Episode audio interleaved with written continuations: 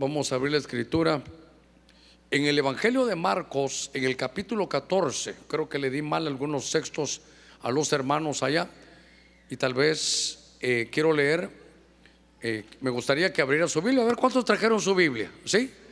¿Cuántos no trajeron su Biblia?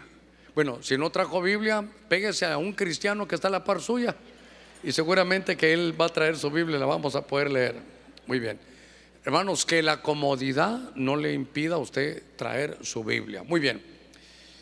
En Marcos 14, si abre su Biblia ahí, voy a saltarme rápidamente. Quiero leerle el verso 1, pero solo una parte. Faltaban dos días para la Pascua. Dos días, 48 horas. Verso 3.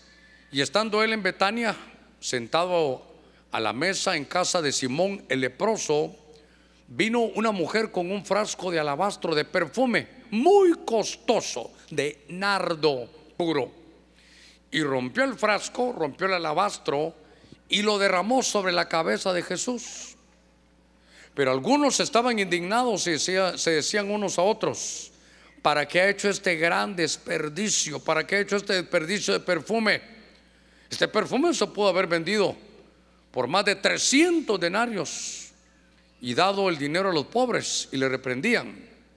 Perdóneme, pocas veces leo tantos textos, pero Jesús dijo, dejadla, ¿por qué la molestáis? Buena obra ha hecho conmigo, porque a los pobres siempre los tendréis con vosotros. Verso 8, una frase que siempre me ha gustado. Ella ha hecho lo que ha podido, se ha anticipado a ungir mi cuerpo para la sepultura. En verdad os digo que donde donde quiera que el Evangelio sea predicado en el mundo entero, también se hablará de lo que esta mujer ha hecho para memoria suya. Que Dios añada bendición a su palabra esta, esta noche. Yo quiero poner un poquitito de cimiento y me llamó la atención este pasaje. Hay muchos pasajes paralelos en otros evangelios.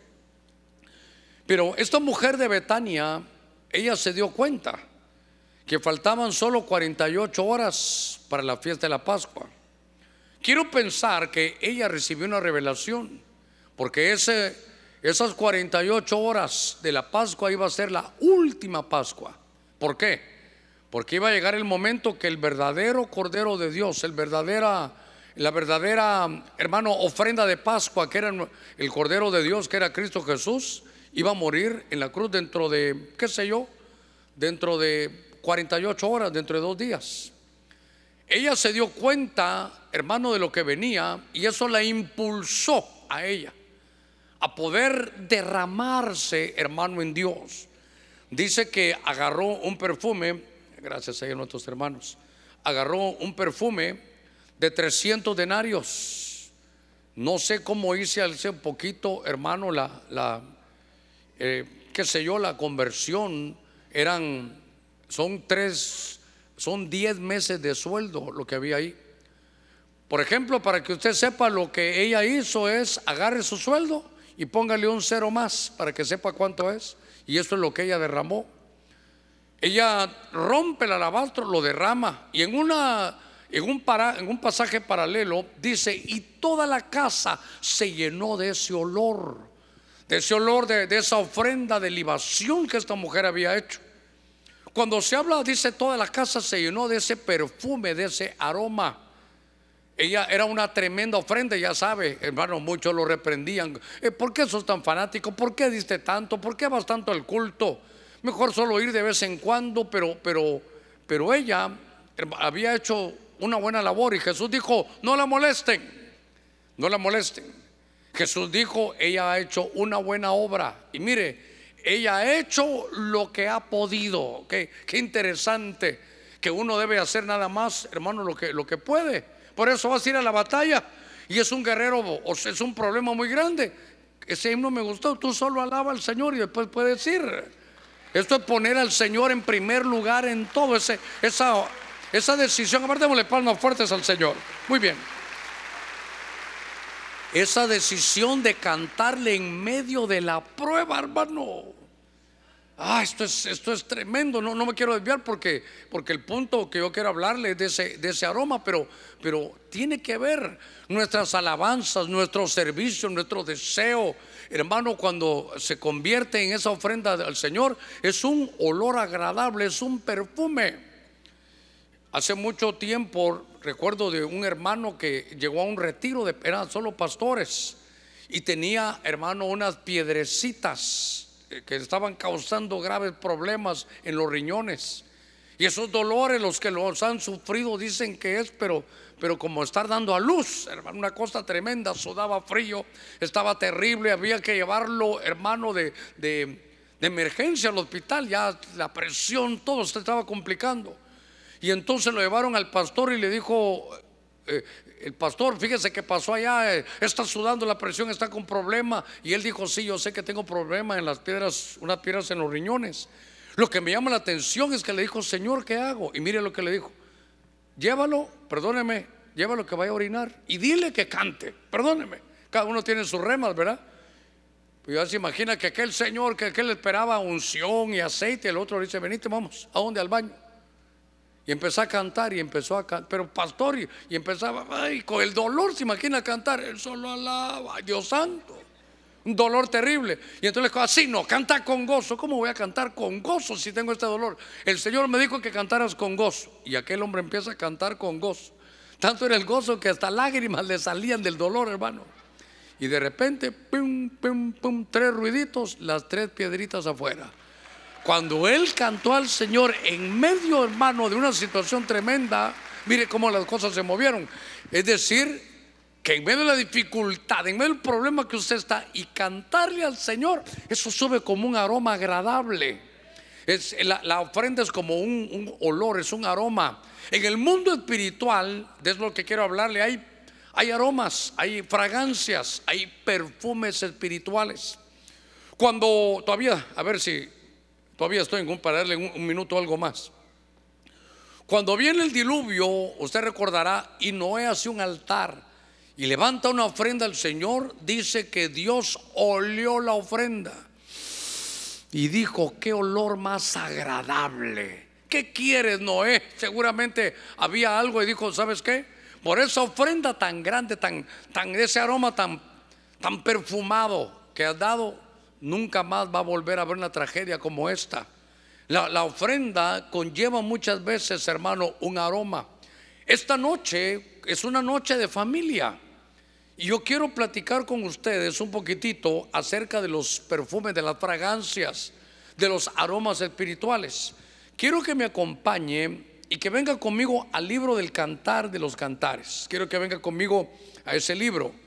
Le, le voy a dar una introducción, aunque ya lo he hecho, porque lo que quiero trabajar es que a veces solo traemos las ofrendas, hermano, aquí a la iglesia.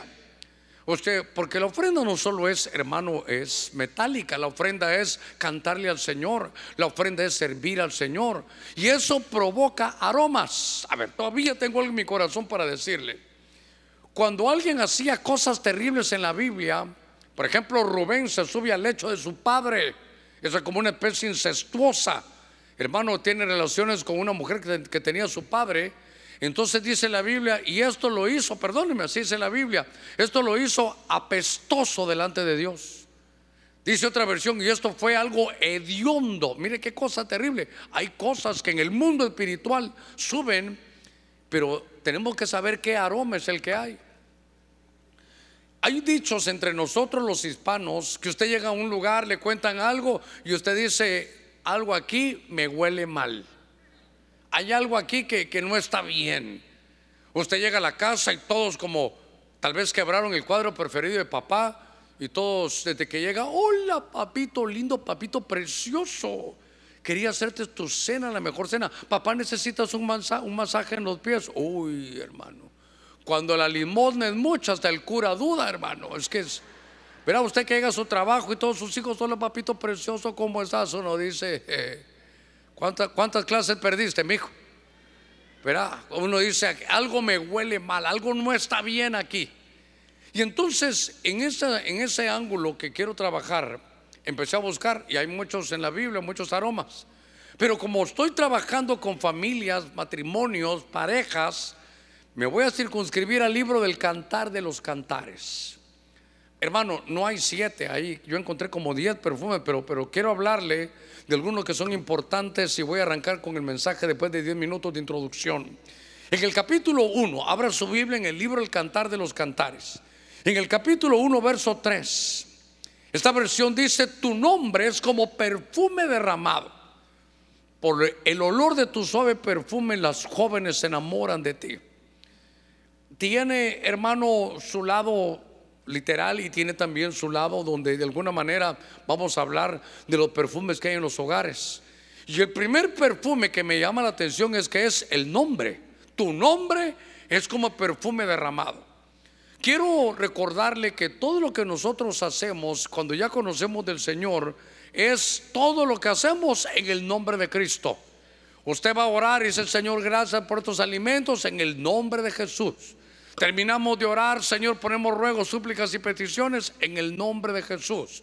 Dice la Escritura que de pronto, hermano, hay una guerra espiritual tremenda y entonces está hermano Miguel y mira a Satanás.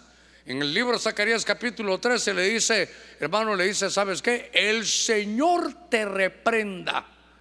Note usted que cuando se habla, hermano, del nombre, estamos hablando del nombre de Jesús. Y yo quiero que se dé cuenta que en el mundo espiritual es algo que llega, hermano, al cielo y que hace que la atmósfera sea diferente. Por eso todo lo que nosotros hacemos, hermano, lo hacemos en el nombre de Jesús. Mire, desde el principio, el que creyó en el nombre, hermano, es salvo. ¿Cuántos hemos creído en Cristo Jesús? El que creyó en el nombre de Cristo, hermano, de pronto se le abren las puertas del cielo. De pronto, hermano, sus pecados le son perdonados, pero es el nombre. Y yo aquí quiero, por favor, tomarme un tiempito para esto, porque es muy importante. Cuando vayamos, a, mire, en nuestras, para entenderlo un poquitito, yo sé que usted lo percibe, pero el primero me llamó la atención, lo primero es el nombre. Qué interesante. El nombre de Jesús, dice la Biblia, que en el nombre de Jesús, mire la autoridad que tiene. Se doblarán las rodillas, ¿qué es eso? Que se rinden los que están en los cielos, los que están en la tierra y debajo de la tierra. La versión Prato usted la recordará que a mí me gusta mucho. Dice, porque en el nombre de Jesús se doblará, se doblará toda rodilla de los celestiales, de los terrenales, y se recuerda, y de los infernales. Yo quiero que usted tome nota en esto. Cuando haya situaciones espirituales en la casa, y vamos a reprender en el nombre de Jesús. Hubo unos que no conocían al Señor, pero miraban cómo funcionaba el nombre. Entonces, una vez iban a echar fuera unos demonios, eh, hermanos, dice la Biblia que eran los hijos de un tal Seba. Y entonces cuando llegan le dijeron, mire cómo dijeron, mira, estaban unos demonios, estaban endemoniados. En el nombre de Jesús que predica Pablo, vete fuera. Y entonces los demonios le dijeron, mire, a Pablo conocemos, demonios infernales allá. Dijeron, a Pablo conocemos, o a Jesús conocemos, y a Pablo sabemos quién es él. Yo quiero decirle algo, ¿cuántos somos hijos de Dios aquí? Su nombre, el nombre suyo, igual que el de Cristo, ya lo conocen, no solo allá arriba, no solo en su colonia, hermano, en las esferas espirituales saben que usted fue lavado con la sangre de Cristo, saben que usted pertenece al ejército de Jehová, lo conocen, saben quién es usted. A ver, démosle palmas fuertes a nuestro Señor. Entonces, la Biblia dice, os he dado autoridad para que podáis hollar serpientes y escorpiones. Usted tiene que tener fe, creerlo y que sepa que hay un, hay un ungüento derramado, hay un perfume que cuando usted va, hermano, y va en el nombre de Jesús, usted tiene que saber que ese nombre se conoce en los cielos, en la tierra y aún debajo de la tierra. Que tiene autoridad sobre los elementos, que tiene autoridad sobre los espíritus inmundos. Cuando usted vaya en el nombre de Jesús, mire, mire cómo es esto, cómo lo entiendo. Déjeme que te lo trate de explicar de esa manera. Padres de familia, a ver, levantemos la mano, padres de familia. Llegan a su casa a tocar a las 12 de la noche. Usted no va a abrir. ¿Quién va a tocar a las 12 de la noche? ¿Qué quieren? ¿Quién, quién tiene esa confiancita para venir aquí a tocar a, una, a horas que no son? Y entonces usted si quiere, hermano, si tiene una contestadora. ¿Quién es? Tal y tal. ¿Qué quiere? Es que vengo de parte de su hijo. Usted tiene un hijo que vive en cualquier lugar, hermano, se quiere. Vengo de parte de su hijo. Eh, ¿Cómo se llama? Le da el nombre. ¿En dónde vive en tal nombre? ¿Qué, más conoce? Sí. Y él me dijo que ustedes le dicen de apodo tal y tal, le da todas las claves. Y entonces, aunque sean las 12 de la noche, 1 de la mañana o 3 de la mañana, usted como padre va a decir, sí, le voy a ir a abrir, dime, ¿qué mensaje tienes? Es que yo soy amigo de su hijo. Y mire, tiene, tiene este papel, usted abre el papel y le dice el papel, Papá, este es un, buen amigo mío, es casi como un hermano. Te pido algo, si puedes ayudarlo, ayúdalo, papá. Entonces pase, no importa que son las 2 de la mañana, mi hija, despertate, hay que hacerle esto. ¿Por qué tanta tensión? Porque va en el nombre del Hijo. Cuando usted llegue al cielo y toque las puertas del cielo, no le van a querer abrirse, hermano, a qué hora están en otra cosa. Pero cuando usted quién es, vengo en el nombre del Hijo de este Padre del cielo, cuyo nombre es Cristo Jesús. Entonces no importa la hora, clama a mí y yo te responderé. Hermano, el nombre de Jesús es un nombre derramado, es como un perfume que cuando usted llega al cielo, usted, perdone, yo a qué viene esta hora? Vengo en el nombre de Jesús. Padre, hay alguien que viene en el nombre de tu hijo. Sí, por favor, ábranle. ¿Qué es lo que quiere? Padre, mira, aquí hay unas peticiones. Dice que su hijo está enfermo, si lo puede sanar. Dice que necesita trabajo, que quiere hacerlo. Hermano, mire, permisión hay, claro. Mira, todas las concesiones se le darán. ¿Por qué? Porque no viene en nombre de Él, viene en el nombre de Cristo Jesús, nuestro Señor. Hay poder en ese nombre, es el nombre que es sobre todo nombre. Hoy sí, démosle palmas fuertes ahí a nuestro Señor. Hermano, mire, ¿no se ha dado cuenta usted que a veces hay que pena pedirle tanto al Señor? Hay unos hermanos que son tan espirituales se pasan de tueste. Ay, Señor, son las dos de la mañana, mejor te hablo temprano. Ay, Señor, dame, dame, pero un carrito aunque sea chiquito, Señor, chiquito. Le van a dar de esos Go Wheels, de esos chiquititos así para jugar. Porque es que usted no va en su propio nombre, usted va en el nombre de Jesús. Para que las cosas funcionen en la casa, hermano, que hay un aroma espiritual, una, una atmósfera hermosa, lo primero que tiene que estar es el nombre de Cristo Jesús, hermano. Cree en el Señor Jesucristo y serás salvo tú y toda tu casa. A ver, démosle palmas fuertes a nuestro Señor. Gloria a Dios. Si baja sus ojitos, sigamos en el recorrido al verso 12. Dice, cuando el rey estaba en su diván, Minardo liberó su fragancia, Minardo dio su olor. Entonces, ahora estoy hablando un poquitito de que había otra fragancia. Y entonces, ¿sabe qué? Insisto, estos son aromas espirituales. Cuando estamos hablando de este pasaje, hermano, habrá mucho que decir, pero yo recuerdo, hermano, cuando se habla de este, de este nardo, y este nardo es parte de lo que de alguna manera leímos en muchos de los pasajes que estas mujeres tenían, esta, el alabastro era un alabastro de nardo, de nardo puro. Y entonces lo que esa mujer que leímos al principio, por ejemplo, hizo fue que se derramó, hermano, sobre el cuerpo de Cristo, que se derramó sobre el Señor. Dijo, falta poco tiempo, pues lo poco que queda voy a hacer lo que pueda, voy a servir al Señor. Entonces, este aroma cuando estoy estudiando aquí un poquitito este nardo, es un perfume, hermano, que me habla del servicio. Pero como estamos aquí, hermano, en cosas de familia, note usted que lo derramó sobre el cuerpo de Cristo, pero el cuerpo de Cristo lo hemos enseñado en algunas oportunidades. Hermano, ¿dónde está el cuerpo físico de Cristo? Físico. ¿Dónde está? A la diestra del Padre. ¿Y el cuerpo místico? Aquí en la tierra. Entonces, hoy no voy a hablar de servir a los hermanos, porque es familia. Entonces, hoy voy a hablar de servir en la familia. Mire, no sé, esa es una, es una forma hispana de pensar tan terrible, tan terrible, de que yo le he contado, no quiero aburrirlo, pero es importante de que a veces hay algunos estilos de pensamiento tan, tan malos, tan machistas, si usted quiere, de que entonces, por ejemplo, me han preguntado a mi pastor, los dos trabajamos. Los dos, el hombre y la mujer trabajan. Y cuando llegan a la casa, aquel se sienta y mujer, como usted es la mujer, pues entonces usted tendrá que hacer toda la cena y cuando termine la cena vaya a lavar los platos y después lo saca y después se encarga el bebé porque él es el hombre. Yo digo, yo no encuentro eso en la Biblia. Igual otro hermano, cuando estaba aquí mi hermano predicando, dijo, de alguna manera lo que alguna vez hemos enseñado, era que alguien se casa, pero para tener su esposa, no para tener una sirvienta. Y verá que allá hay amenes de este lado, pero como yo le conté a aquel hermano que siempre le digo es que me da tanta risa, mi pastor me urge, me urge, me urge casarme, pastor. Yo casi le echaba hielo, le digo a usted, ¿verdad? ¿Qué pasa, hijo? Es que yo dije, se está quemando este hombre, te, lo voy a revisar si tiene quemaduras de segundo o tercer grado. Es que me urge, pastor, porque me urge quien me lave, quien me planche. Y él me urge casarme, decía. No, hijito, te sale más barato lavadora y secadora. Mira, en dos años ya lo tienes pagado.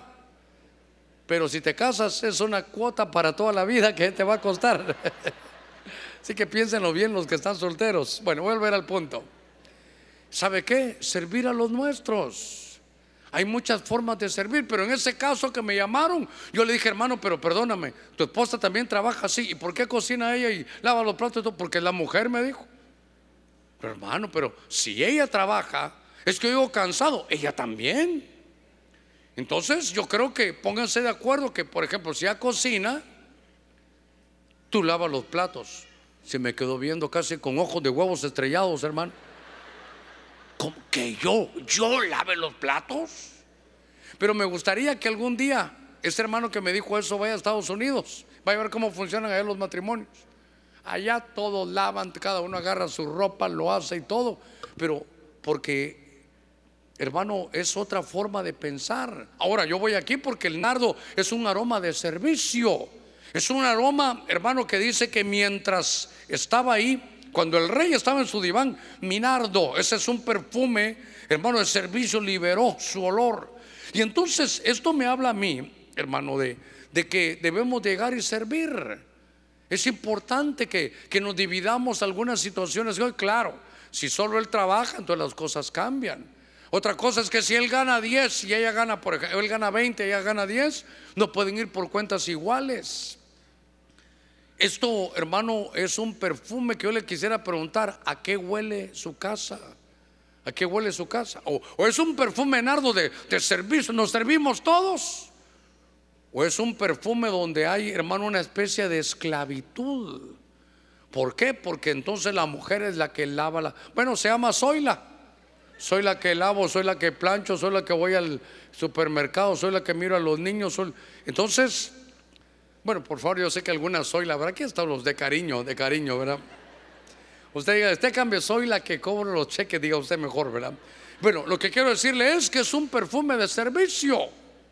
Y entonces eso hace que la, que la relación, hermano, sea mejor. Eh. Hay, hay, equipo familiar en la casa. Pero si no saben qué, hermanos, aunque ellas no digan nada, se van amargando. Usted llega a trabajar y, por ejemplo, ella también, y usted se pone a ver sus juegos, sus, sus programas, hermanos, sus series, otros que están todavía no han salido todavía la juventud, aunque tengan barba y bigote, están jugando ahí, hermano, con en los juegos que hay todo el, el entretenimiento. Y ella, claro, cocinando, lavando. Pero va a llegar el momento donde esa desigualdad de servicio el uno al otro, hermano, le va a pasar factura. Por eso es que algunas veces, verá, llegan y ahí está la comida, ahí está el hartazón. Vas a comer, no, yo a comí. No quieren, ya, ya, no hay gusto. Entonces, aquí es un perfume de servicio. No, no lo quiero trabajar a nivel de, servir en la iglesia, quiero trabajarlo a nivel, hermano, de, de, hogar. Y entonces me di a la tarea, y déjeme ir ingresando con un poquito de más fuerza aquí. Venga conmigo al libro El Cantar de los Cantares, capítulo 2, verso 13.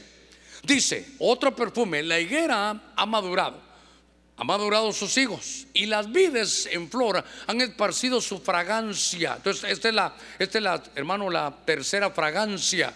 Yo subrayé vides, su fragancia. Levántate, amada mía, hermosa mía, y ven conmigo. Cuando estoy leyendo este pasaje, es importante, hermano, mire, mire este olor de dónde vino, qué fue lo que pasó, este perfume de la casa. Con el pasar del tiempo, hermano, uno se da cuenta en la vida personal, en la vida hasta de una empresa. Es más, en la vida de un ministerio, en la vida de un, de un pastor, en la vida suya, en su vida, hermano, de hogar, en su vida de casa, en la vida de una iglesia. De alguna manera hay primavera, verano, otoño e invierno. Y cuando usted que tiene su Biblia en la mano lee el libro del Cantar de los Cantares, antes de este verso, de este 2.12 que leímos, o cuánto era, este, perdón, 2.13 que leímos, antes de eso usted lee y dice, mira, ha pasado el invierno. Ah, en el invierno, hermano, vinieron aquellos ataques de, aquellos aguaceros que se llevaron todo, hermano, hasta las semillas las dejaron ahí bajo tierra, se llevaron, hermano, todo hubo, hubo problemas que la lluvia hasta golpeó, hizo cosas terribles. ¿Sabe qué? Nos llovió, nos llovió. Y uno dice, llueve sobre mojado, ¿verdad? Que aparte del problema que tengo, otro problema. Entonces puede ser que alguno de ustedes haya venido en invierno hoy en invierno. Hermano, le llueve sobre mojado, ¿verdad? Le, dijeron en su trabajo que eh, es el último mes que usted va a trabajar. Y cuando llega, su hijo está enfermo. Y cuando va algo, hermano, llama a su mamá, la tienen hospitalizada. Uno dice, Dios santo, hoy sí, hoy sí que me levanté con el pie izquierdo y está nublado. Uno, uno no sabe para dónde agarrar. Estás en invierno. Pero ¿sabe qué he aprendido yo, hermano? Que cuando, mire, me ha tocado salir, una vez salimos de un aeropuerto de Houston hace unos 20 años con, usted sabe que ahí llueve fuerte y todo. Y vamos saliendo, hermano, en el vuelo y un ruido horrible en el avión y lloviendo y los truenos a la par. ¿Y sabe qué decía yo? ¿Por qué salimos? Y después dije yo, y yo más bruto, ¿para qué me monté en el avión? Porque venía eso terrible, hermano. El se llovía, trueno, se movía el avión. Pero cuando pasamos las nubes, azulito todo arriba, hermano. Entonces dije yo, uno tiene que saber algo. Que aunque de pronto usted mire para arriba y solo mire nubes, arriba sí está el Señor. El sol de justicia ahí está. Pero estás pasando un momento de prueba, de dificultad, donde hermano, tu, tu casa está siendo atacada. Mire, es que verano y primavera es hermoso, otoño. ¿Ha visto cómo se ponen los árboles en otoño, hermano? Todas las hojas se caen, se seca uno, hermano, se seca uno. No hay hojas, hermano. Puro, aquel, aquel tremendo árbol hermoso y frondoso, puro chiribisco está, hermano. Todos tenemos primavera, verano, otoño e invierno. Mire, hágame un favor, pregúntale que está en la par suya, ¿en qué estación estás? Uy, estoy en otoño, papá. Eh, estoy seco, hermano. Estoy en invierno, me llueve sobre mojado, Dios mío. Va de regreso a la casa, a lo mejor no digo nada, reprendo, va, porque se le pincha una llanta y está uno en agua ahí, hermano. Mire, esto le pasó a, a este hogar. Estaban en momentos de dificultad, momentos económicos, hermano, momentos. Mire, ahora que su esposa iba a dar a luz, ahora le quitaron el trabajo. Y cuando va a ver, el seguro está esperando un pago y usted no tiene. estaba, hermano, en, invierno. Pero de pronto hay un cambio. Esta noche mi Biblia dice que hay un cambio. Porque tu invierno ha pasado. Ya se acabó ese invierno. Mire qué cosa más linda. Entonces la higuera ha madurado sus hijos. Y las vides en flor, hermano, han dado su, su fragancia. Entonces, sabe, las usted sabe la historia. La vid tiene sus uvas. De las uvas se saca el vino. ¿Sabe qué es el Señor? Entonces pasó el invierno, pasó la estación y ahora es un perfume, ¿sabe qué? De gozo de restauración. El gozo se restaura. Entonces, ¿qué hayas perdido en el invierno? Hermano, te digo algo, lo vas a recuperar. Hermano, ese gozo que había en la casa lo vas a recuperar el invierno, la situación, la enfermedad, la dificultad, hermano, ha pasado. Estuve hablando con una pareja de pastores, pasaron unas, unas pruebas tan grandes, hermano, no, usted no lo conoce, son allá del norte. Y entonces el hermano entre todas sus cosas, hermano, él quería estar legal y iba a firmar y de pronto le dicen, usted vino a firmar, sí, pero ya no hay más para usted, está en Estados Unidos, no tiene papeles, se iba a firmar ahí para que lo vieran que no estaba haciendo nada malo, y le dicen, hoy te quedas preso 14 meses, hermano. Y de pronto su esposa atravesando una dificultad, hermano, de cáncer. Dios santo. Es, un, es una, una calamidad.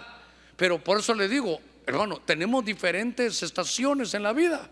Y hoy pues ahora ya está el libre, ya está el predicando, enseñando, ella ya le dieron remisión, el Señor puso su mano, pasó el invierno y ahora las vides, hermano, están dando. Eso es, esto es restauración, démosle palmas fuertes ahí a nuestro Señor. Mire,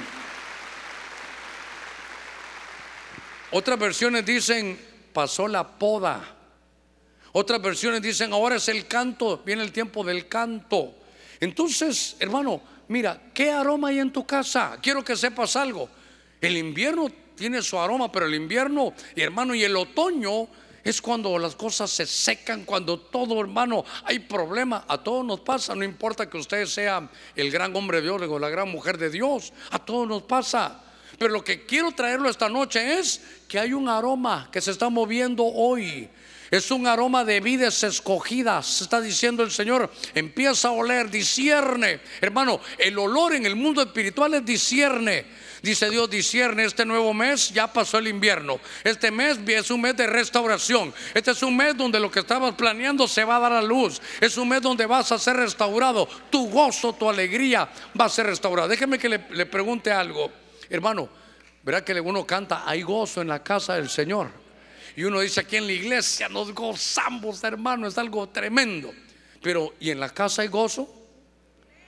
Uy, por lo menos seis, hermano. Pero en la casa hay gozo. Y entonces, note, note, note. Ahora que estamos anunciando las bodas de Caná, ahí es donde el Señor hizo su primer milagro.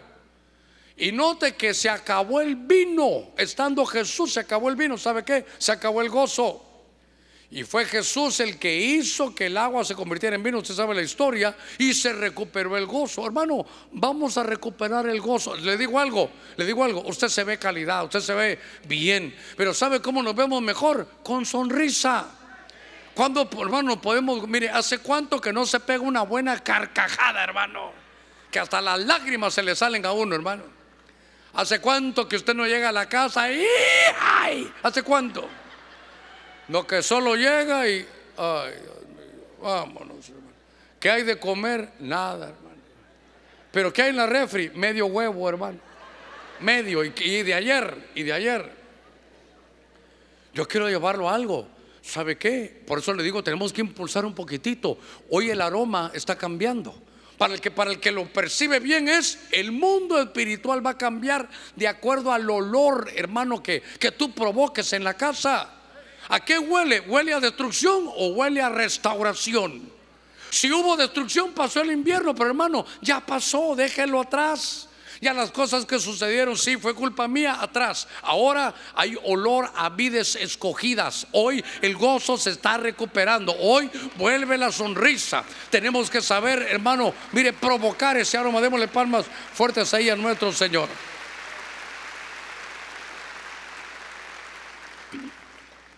¿Se imagina ese pastor?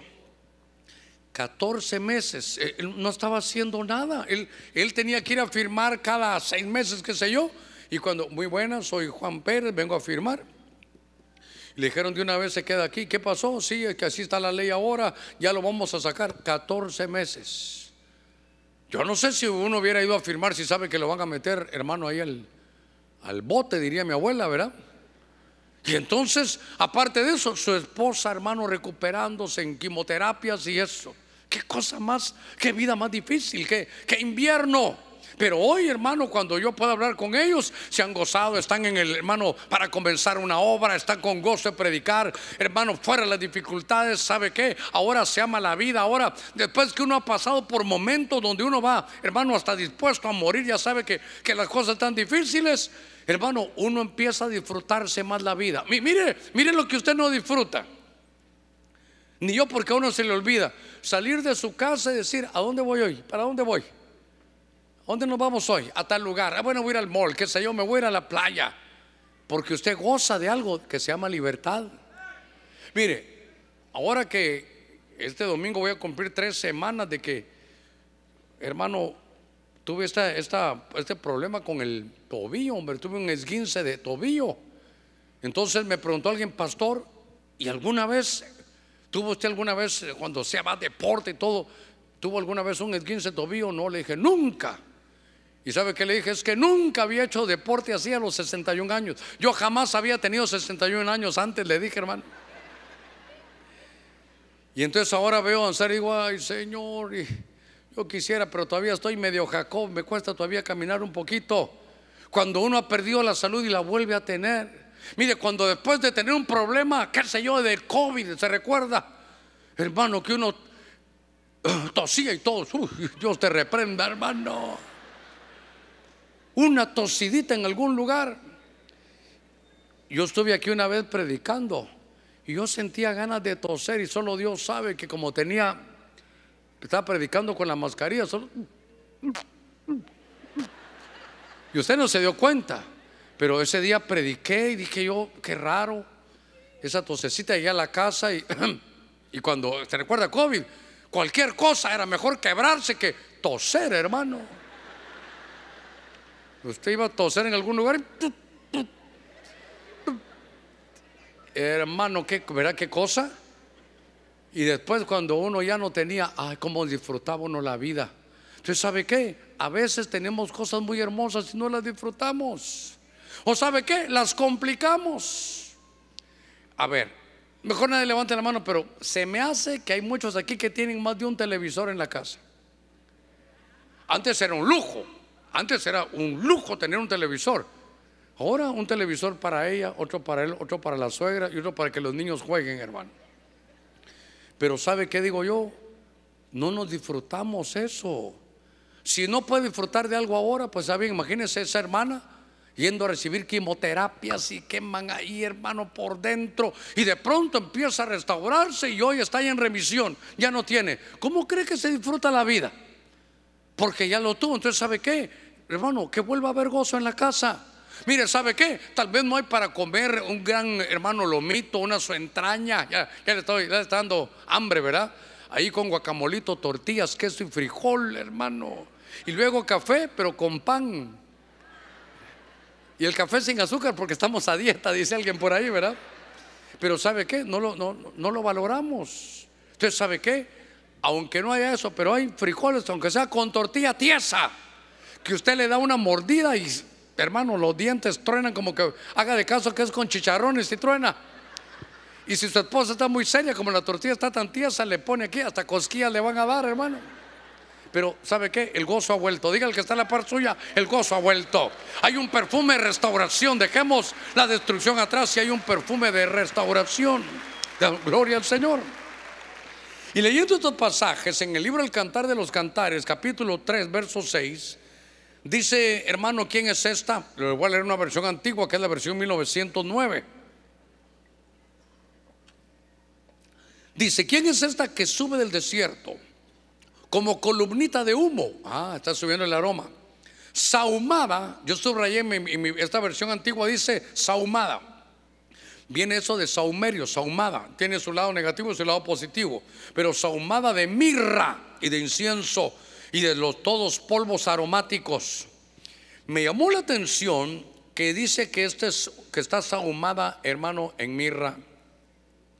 Este es un olor, hermano, a mirra, pero sahumada, hermano, estuve leyendo hace algunos años, cuando estábamos leyendo el libro de Esther. Fíjese que las mujeres, ¿sabe cómo se perfumaban? Agarraban la mirra, que es, es un, también se puede usar como un perfume aromático. Pero, ¿sabe qué? Se quema. Es, es, un perfume por fuego. Mire qué cosa, un perfume por fuego. Entonces se abre, se escarba un hoyo, hermano, y se pone la, la, mirra con otros polvos aromáticos y se le pone fuego. Entonces sube ese humo aromático. Entonces se pone una especie de parrilla y se ponían los vestidos de las, de las, de las mujeres para que se le impregnara, hermano, ese olor. Y era, note que era un perfume que venía por el fuego.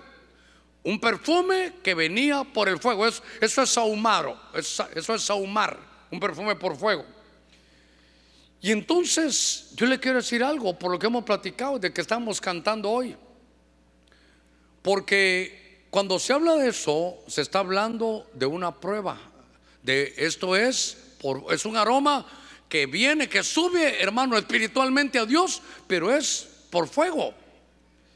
Mire, hará unos veintitantos años. Ni siquiera estábamos en el templo del Sirimón, lo que estábamos enfrente, éramos 100 miembros por lo menos. Yo creo que la iglesia era como de 100 personas, contando perros, gatos, embarazadas y todo lo que uno puede meterle para que se oiga más, ¿verdad?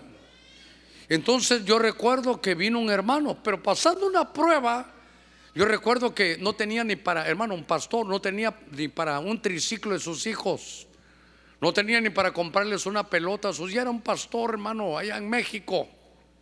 Y entonces cuando yo me di cuenta, hermano, él era un hombre pudiente, hermano, que cuando yo lo conocí era un hombre que cuando estaba en la iglesia no era pastor, él regalaba en la empresa donde él tenía, hermano, le daban las cosas, él regalaba lo que a él le daban, un hombre de gran corazón. Y entonces le llegó el momento donde estaba pasando una prueba tremenda. Eh, no tenía, como le digo, se vino de México en bus. Yo una vez me fui en bus, dije, debut y despedida, hermano. Otro día le contaré, pero él se vino en bus para acá. Y entonces invitamos ese día, estaba el profeta allá de el hermano Miguel. Y entonces fíjese que nos juntamos en la puerta. Y entonces venía, venía ese pastor en medio de una prueba tremenda. Y el hermano Miguel lo detuvo y le dijo, ¿sabes qué? Hueles a quemado, le dijo. Nunca se me va a olvidar. Hueles a quemado. Y aquel hombre hermano, un hombro un grandote así empieza a llorar, hermano. Hueles a quemado. Y entonces yo le dije, hermano, cuéntame, ¿por qué te hueles a quemado? Estoy pasando esta prueba, no tengo para esto, no tengo para el otro. Yo en el mundo tuve, cuando tuve mi trabajo secular, tuve. Y ahora que soy pastor, no tengo nada, me dijo. Tengo hijos y me piden una bicicletita y no tengo. Hermano, yo recuerdo que ese día le pregunté al hermano, ¿usted tendrá alguna bicicleta, algún triciclo? ¿Sabe qué hizo, hermano? Mire la prueba, mire la prueba. Y puede ser que alguno de ustedes tenga algún triciclo y una, y una, hermano, una bicicleta allá olvidada, hasta se está oxidando. Pero él, cuando le dimos esa un par de bicicletas, ¿sabe qué hizo? Las desarmó todititas por las, hermano, las tuercas, las llantas, los, el timón, la carrocería, los metió en unas cajas y se las llevó. Lo que quiero llevarlo es que estaba pasando por fuego, que mire cómo, cómo son los aromas en el mundo espiritual. El profeta lo leo y le dijo, tú hueles a quemado, le dijo. Empieza a llorar. El profeta sabía que lo vio lleno, hermano, viviendo en una prueba que, que él, cuando estaba en el, ¿sabe qué decía él? Cuando servía al mundo, nunca me faltó nada. Y ahora que sirvo al Señor todo me falta, pero yo sé que Dios me está probando. Y entonces, una prueba muy grande. Este, este perfume de mirra, hermano, se quedaba impregnado porque era, era una, un corte que se hacía en la mirra, que cuando agarraban el árbol de mirra, se hacían incisiones, oiga, y salían las partes de resina como pequeñas lágrimas. Al ver esto, hermano, me llamó la atención algo y se lo voy a volver a leer en Cantares 3:6. Entonces, esta ofrenda, este aroma, este perfume hizo que el Señor dijera, ¿quién es esta que sube, no que baja? No, está en medio de la prueba, pero está subiendo. Hermano, en medio de la prueba, eso me, me, gustó ese himno hoy. En medio de la prueba, alaba. Eso es lo que tú puedes hacer. ¿Sabe qué? Puede ser que esté con lágrimas como vemos aquí que se, hacía ese corte, hermano, en la mirra, y eran, se llamaban cortes como de lágrimas. Y eso se ponía en el fuego, hermano, y hacía que esa ofrenda era un perfume para Dios. Entonces, es un perfume cuando estamos en medio de una prueba, hermano, familiar. Nuestros hijos mal portados, un hijo en drogas, una enfermedad, como el pastor que le contaba. Pero en medio de todo eso, Señor, no lo entiendo, pero te alabo. No entiendo, pero sé que hay un proyecto tuyo. No todavía no, no, no sé cómo vas a hacer, pero todas las cosas ayudan a bien a los que aman a Dios. Y sé que de esta prueba, si tú nos has metido, tú nos vas a sacar. Sea el nombre de Dios glorificado. Jehová Dios, Jehová quitó, el nombre del Señor sea glorificado. Hermano, no importa lo que estés viviendo y tú no lo entiendes, pero ¿sabes qué? Si pasas bien la prueba, ese es un olor, es un perfume de mirra que dice, ¿quién es esta que sube? Y note, no dice que sube de Canaán, ¿de dónde sube? Del desierto. Y entonces me llama la atención que sube, hermano, no, no baja. Está en medio de la prueba. ¿Usted sabe qué? Dice la Biblia que en medio de las pruebas, Él no va a poner una prueba que nosotros no soportemos. Y que junto con la prueba viene la salida. Entonces, ¿sabe, ¿sabe cuál es la mayor prueba? No atribuirle de propósito a Dios. Porque, hermano, uno dice, Señor, que le venga otro, pero ¿y por qué a mí? Si soy servidor. Porque a mí si soy el pastor. Entonces yo siempre he dicho, Señor, ¿por qué a mí? Alguna vez no sé si usted lo dice, ¿por qué me pasa esto a mí? Y es como que el cielo dijera, ¿y por qué no a ti? ¿Sabe qué? Hay un texto que no nos gusta predicar. No nos gustan los predicadores y a usted tampoco. ¿Sabe qué dice? ¿Por qué es menester que a través de muchas, no dice pocas, hombre? Es menester que a través de muchas tribulaciones entremos en el reino de Dios. Entonces, ¿sabe qué? Mire, mire, mire este, este olor. Ya vimos que había, hermano, de gozo restaurado por fuego, pero aquí es algo que es tan grande, una prueba, que si alguien tuviera el discernimiento espiritual le puede decir, hueles a quemado. ¿Por qué? Porque estás en medio de la prueba. Hermano, mire, no viene de Canaán, viene del desierto, pero a Dios le agradó. ¿Sabe qué dice? Así, así como estás pasando la prueba, sin atribuirme de propósito, está subiendo. Esto, esto es un buen aroma para mí.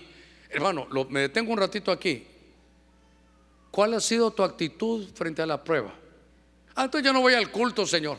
Pero usted está aquí. Yo vengo a predicarle a usted los de televisión, ahí de, de cajón, hermano, se van. Pero yo le vengo, si usted vino aquí porque Dios le está hablando. Y entonces usted dirá, Señor, vengo en medio de la prueba, pero no le has atribuido el propósito. Dice Dios, ¿sabes qué? Yo sé que está subiendo, sí, tu aroma sube, sí, ¿por qué? Porque no me atribuyes de propósito. Quiero que aprendas en esa prueba, hermano, se pasa y ¿sabe qué? Usted sube de nivel. Mientras no pases esa prueba, no subes de nivel. A ver, démosle palmas fuertes ahí a nuestro Señor.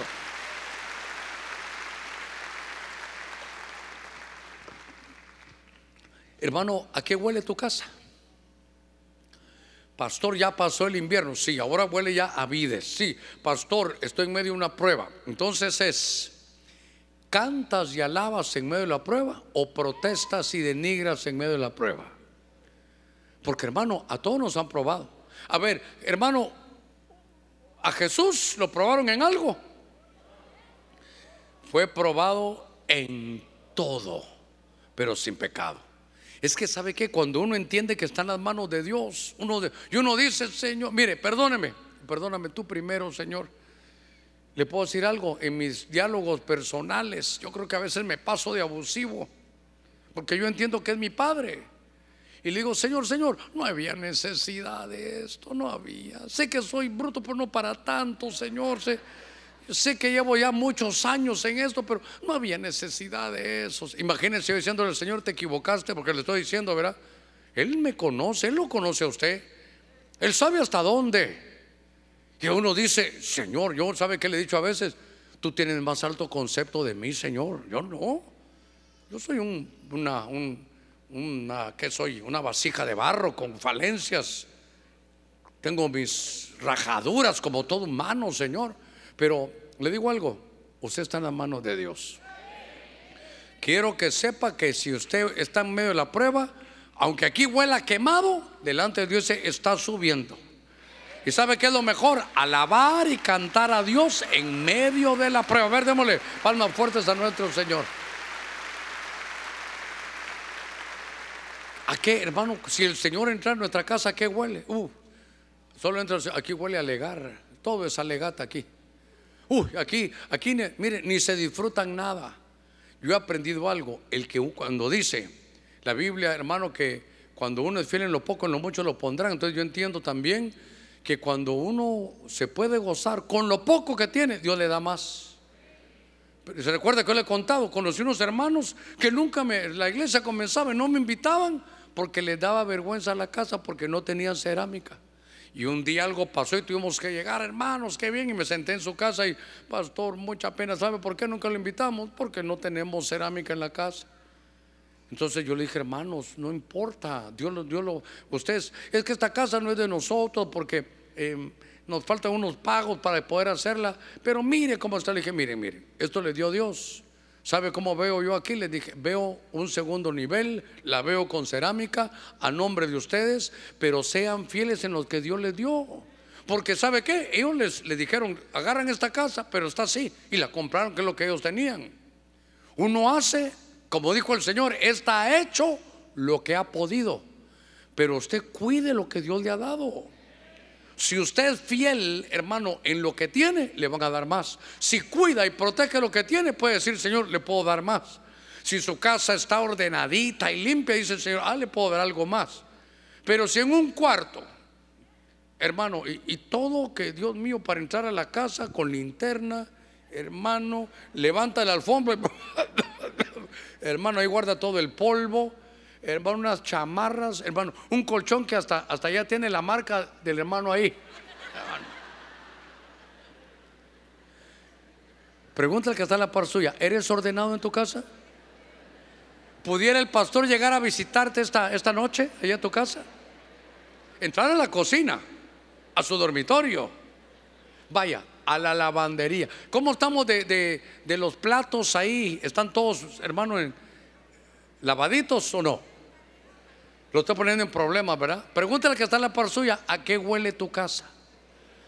Es que cuando aquella mujer derramó su perfume, ¿sabe qué dice? La casa se llenó de olor. Voy, voy a ir avanzando. A ver, déjeme cómo vamos porque a las 10 va a llover.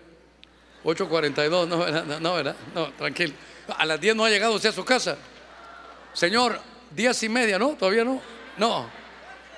A las 11 está bien, a las 11, bueno, está bien, está bien. Es que tiene que llover también por los campos, hermano. Muy bien. Ya ni que yo fuera Elías, ¿verdad? Cantares capítulo 4, venga conmigo. Dios santo, ¿cuánto me quedan? Ocho minutos, está bien. Cantares capítulo 4, verso 11. Mire qué lindo.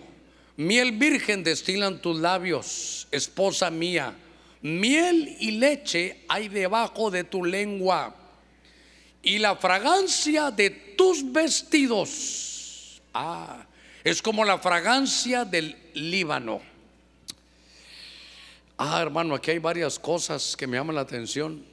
Si la leo literalmente dice, miel virgen destilan tus labios, esposa mía. Miel y leche hay debajo de tu lengua. Perdonen, no dice el esposo, dice de, la hermana. ¿Qué hay debajo de la lengua? ¿De qué hablan? ¿Y sabe qué dice él? ¿Sabes qué me gusta, mi amor? Que en ti hay leche y miel. Diga conmigo, leche y miel. Piense dónde dice la Biblia que había leche y miel juntas. En la tierra prometida, en la vida en abundancia, no en el desierto. En el desierto hay maná. Dice, vete a la vida en abundancia y hay leche y miel. Ahí es un lugar de conquista. Entonces, ¿sabe qué? depende de qué ver cómo hablamos. Porque hay que tener leche y miel. ¿Sabe qué? Vida en la, en la boca, vida en las palabras, vida en lo que decimos. Que cuando nos toque hablar, por eso me llamó la atención que tiene que ver con esto. Voy a decir la palabra para que no se me vaya a ir. Hermano, es edificación. ¿Por qué? Porque dice que la fragancia de sus vestidos, esto me habla de cobertura, hermano, dice que esta fragancia es como la del Líbano. Y cuando veo aquí el Líbano, me recuerdo de algo. Que cuando iban a edificar el templo de Salomón, Salomón habla con un hombre que se llamaba Hiram y le dice, mira, voy a hacer un templo para Dios. Voy, a corregir. Voy a edificar, subraye, edificar. Voy a edificar un templo para Dios. Entonces, ¿qué quieres? Que me mandes madera del Líbano. Eh, y aquí dice, el olor de tus vestidos, hermano, es como el olor de los, de los árboles del Líbano. Hermano, usted se baña todos los días. No, se baña todos los días. Ya parece usted francés, ¿verdad? Que una vez al día, una vez a la semana, se baña todos los días. Y perdóneme, ¿se echa perfume? ¿Para qué se echa perfume? Para oler rico, ¿verdad? Que cuando usted pase deja aquella estela que, mmm, ¿verdad? Es un buen aroma. Solo curiosidad. Se echa su perfumito y lo que le sobra no se lo pone así en la ropa, no. Es que aquí dice que las ropas, oiga, las ropas huelen al Líbano. Entonces la cobertura dice que da un aroma, un aroma, hermano del Líbano, que es de edificación. Entonces, una cosa es edificar, ¿qué es lo contrario de edificar? Destruir. Entonces yo quiero preguntarle, ¿a qué huele tu casa? Mire, ¿qué palabras damos entre nosotros y entre nuestros, entre nuestros hijos? ¿Cómo, ¿Cómo nos tratamos en la casa? Hermano, ahí abajo hay leche y miel. ¿Sabe qué es decir leche y miel? Hijo, tú puedes. Tú vas a salir adelante, papá. Es que no entiendo eso. Lo vas a entender. Pero otra manera que no sea leche y miel es sí, sos un bruto para matemáticas, vos no servís. No, ¿sabes qué? Mejor andar los tres zapatos, vos de esta no salís. Eh, mire, mire, lo que hablemos entre nosotros de edificación. Ay, mi amor, mire, el tiempo ha pasado y ya, la nieve está cayendo. ¿Qué le va a decir? ¿Qué le va a decir? Sí, mi amor, te estás envejeciendo cada día. Es más, desde mañana ya no te digo gorda, te digo la vieja ya, hermano. O si no, le dice, mira, estoy aquí, hermano, ¿qué, qué, qué contestamos? ¿Qué, ¿Qué decimos? Y es que a veces somos tóxicos, ¿verdad, hermano? Yo le, siempre le pongo el mismo ejemplo, que llega la mujer, ¿qué me ves de nuevo? Y tal vez una su pachamita roja linda, es pura caperucita roja. Usted hasta wow, le hace así como que fuera el lobo ya, ¿verdad? No, no, que qué me miras de raro. Fíjate que te miro, que te, el párpado, el párpado ya, la gravedad está haciendo que se te venga ahí. ¿Con qué ojo me querés? Ah, yo creo que con el más triste. O sea que los dos están tristes, hermano. Ya como el párpado se está cayendo, hermano. ¿Cómo me ves? Fíjate que como bulldog los cachetes se te están cayendo ya. Dios santo, hermano. Esto es para que no se me duerma. Lo que le estoy diciendo es que nosotros tenemos que saber, hermano, que, que es un arma hermosa lo que nosotros hablemos. En la lengua está el poder de la vida y la muerte. Mi amor, fíjate que me está yendo en el trabajo, pero te va a ir bien. Vos sos un siervo de Dios, mi amor. Sé que vas a estar bien. Sé que las cosas se van a componer. Dios está contigo. Él te va a dar gracia. Pero a veces me está yendo bien y te va a ir peor. Prepárate. Hermano, corrijamos la forma de hablar, porque aquí habla de esto, pero también lo importante es, hermano, que es edificación. Mira, ¿a qué huele tu casa? ¿Edificación o destrucción? Porque a veces, hermano, todo es de que no sirve, no sirve para nada, no vamos a poder pagar, nunca vamos a poder tener casa propia. No se amarre con los dichos de su boca. Hoy estamos pasando algo difícil, pero después viene la gloria de Dios. Después de la tormenta viene la calma. Estaremos mejor cada día. A ver, démosle palmas fuertes ahí a nuestro Señor. Mire, ya que hablamos un poquitito en Cantares 7:8, esta versión dice subiré la palmera, asiré sus frutos, sean tus pechos como racimos de la vid. El perfume, ah, otro perfume, de tu aliento como manzanas. Esto ya tiene que ver un poquitito y no, no, no lo voy a pasar así tan rápido. El perfume de tu aliento. Hermano, ¿qué tal estamos de aliento? ¿Le puedo contar algo? Le voy a contar algo personal. Yo solo termino de predicar y ¿sabe qué voy a hacer? A lavarme los dientes. Perdóneme. Porque cuando uno es predicador y termina de predicar y enseñar, hasta en inglés, ¿cómo es que dicen, hermano? Se me olvida cómo es que le dicen, pero es como el que dice el aliento del predicador. Mire, si yo termino de predicar, ¿sabe qué? Usted me va a ver. Eh, eh, le digo, un dulcito, hermano, por favor, porque ya no me dio tiempo. Si me agarran aquí, eh, un chiclito, hermano, un, un hermano, porque uno sabe que el aliento es terrible. Usted tiene que cuidarse el aliento. No le conté, pues, que una mujer se iba, hasta, un hombre se iba a divorciar porque su esposa ya no se dejaba besar. Y él llegaba en la noche, mi amor, ¿cómo estás, mi linda? Y todo. Y cuando se ella para un lado, se le venía por aquí y para allá. Entonces él pensó que, la estaban que lo estaban traicionando, que tenía otra. Eso fue cuando la iglesia comenzó. Y entonces, una pareja linda en la iglesia, yo, hermana, hijita, venga para acá. Perdón, yo soy su pastor. Dígame algo, usted tiene otra persona. ¿Por, qué pastor me dice eso? Es que su esposo se queja de que usted que él le quiere ser amoroso, él sigue, pone por obra los mensajes, pero que usted no se deja. Ay, pastor, es que llega con un aliento, dice. Que yo me hago así porque no aguanto, pastores. Siento que la momia me está besando, pastor. Pero verá, le digo algo. ¿Verdad que usted se ríe, pero sabe que a veces, hermano,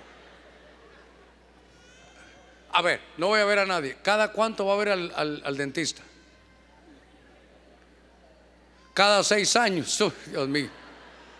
Llega y en lugar de que le dicen quítese el saco, quítese las vendas, le dicen, ¿verdad? La momia. Solo le digo algo. Sobre todo cuando usted ya esté casado. Y saben, hermanos, con confianza. Con confianza. Si llega su esposo y usted siente que se está cayendo ya.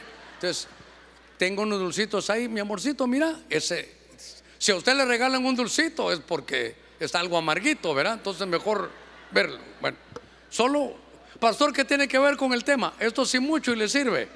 Esto sí mucho y le sirve. Ahora, ¿a qué quiero llevarlo?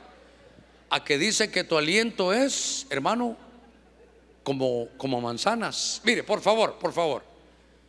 Ay, Dios santo, ya tronó esto. 8.52. No voy a invitar a nadie, pero, pero voy a orar por usted. Faltan ocho minutos, pero permítame esto. El aroma aquí es de manzanas. Y si usted es atrevido y llega a su casa, lee el capítulo y sabe qué, está el hombre ahí. Y el hombre es visual. Y el hombre está aquí y la está viendo de abajo hacia arriba. Le empieza a decir cómo están sus pies, sus piernas, su torso. Empieza, hermano, a, verla ahí. Pero entonces note que dice que su aliento, el perfume que hay aquí es de manzanas. ¿Sabe qué digo yo aquí? Plena comunicación. Porque dice que las manzanas de plata son como las palabras dichas en su tiempo. ¿Se recuerda a Abigail? Abigail no tenía un esposo cristiano, pero él estaba haciendo tonteras, casi le iban a quitar la vida. Y entonces cuando él estaba bajo los efectos de, licor, no le dijo nada. Mire qué sabia. Esperó a que se levantara, le dio un caldito especial, esperó que y después le, le habló, ella supo. Dice que como manzanas de plata son las palabras dichas a su tiempo. Uno, dos. Esta mujer también, el cantar de los cantares, dice, estar bajo la sombra del manzano es placentero. Ah, este es el aroma del placer.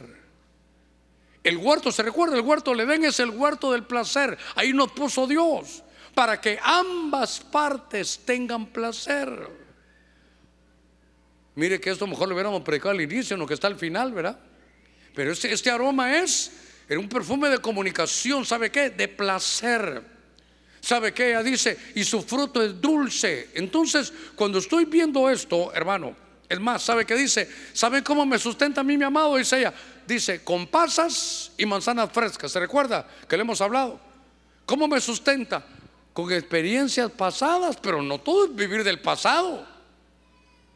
Y también con manzanas. Estos son, hermano, experiencias nuevas.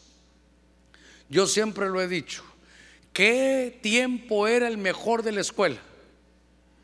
Cuando usted, en cualquier grado que usted estudiaba, ¿cuál era el mejor tiempo en la escuela? El recreo, hermano, el recreo. Entonces, ¿sabe qué? El mejor tiempo en el hogar, en la pareja, es el recreo. ¿Y en el recreo qué hace uno?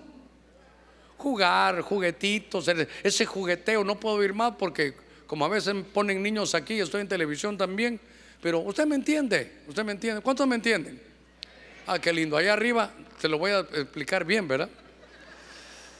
Hermanos, el recreo es lo mejor. A veces queremos ir, hermano, a las matemáticas de una vez, como aquellos catedráticos que entraban, examen. Ay, hermano, de una vez. Hombre, recreo un poquitito, disfrutemos. Entonces dice ella, la, la sombra que yo tengo en mi marido es placentera. Este hombre donde ven se preocupa por mí. No solo agrada a Dios, sino me agrada a mí. Entonces el olor es con buena comunicación y es placer. Voy a terminar para no dejarlo pendiente. Cantar el 414. Mire, dice nardo, azafrán, cálamo aromático, canela. todos los árboles de incienso, mirra, aloes, todos con sus bálsamos, hermanos, daban olor. Y yo voy a cerrar aquí mi Biblia con los hermanos de alabanza suben.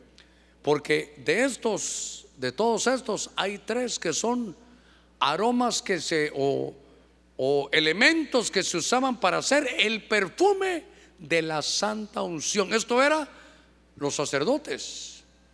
Pero ¿sabe qué? ¿Sabe qué le gusta al cielo, hermano? Yo no sé porque Señor, dame un espíritu de consejería, dame un espíritu de poder, dame un espíritu para hacer milagros, dame un espíritu de sanidad. Pero cuando pedimos un espíritu de santidad, tan importante, hermano, tan importante. Porque queremos poder, dame, Señor, dame una unción para hacer milagros, dame poder para esto, dame un espíritu de consejería, dame un espíritu de revelación, de conocimiento, está bien. Pero alguna vez hemos dicho, Señor, ¿sabes qué? Dame un espíritu de santidad que me impulse. Esto, esto es, esos tres aromas, de ahí faltan, creo que casi es lo único que falta porque el otro era el, propio aceite. Pero lo que me llama la atención es que el sacerdote usaba un, un perfume, es perfume sacerdotal que lo que me habla a mí es de santidad, porque aceite de santa unción no se entiende. Alguna vez lo prediqué aquí, me recuerdo que encontré una versión que decía aceite de santidad, perfume de santidad. Buscad la paz y la santidad, sin la cual nadie verá al Señor. Porque o hay santidad o hay libertinaje. ¿A qué huele tu casa? Con sus ojitos cerrados. Le voy a rogar que se ponga de pie. El tiempo nos ha avanzado. Son 8.57. Tres minutitos y nos vamos. De todo modo llueve hasta las 11. Pero le quiero decir algo, le quiero decir algo.